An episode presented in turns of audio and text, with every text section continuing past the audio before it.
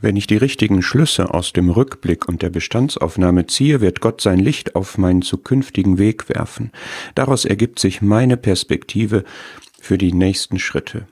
An dieser Stelle in Haggai 2, einen Monat nach der Wiederaufnahme des Tempelbaus, gibt Gott eine herrliche Segensverheißung.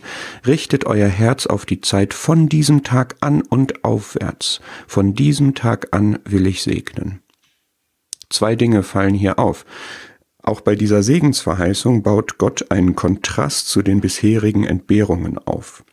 Es ist ihm wirklich wichtig, dass wir uns nicht durch falsche Prioritäten den Segen verscherzen. Lasst uns doch seinen guten Plänen folgen. Und zweitens, Gott fordert auf, dass wir unser Herz auf den kommenden Segen richten. Er wird segnen, aber er appelliert daran, dass wir diesen bewusst erleben und genießen und Gott dankbar dafür preisen.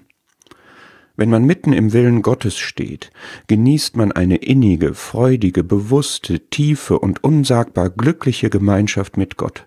Nichts weniger als das wünscht Gott für dich und mich.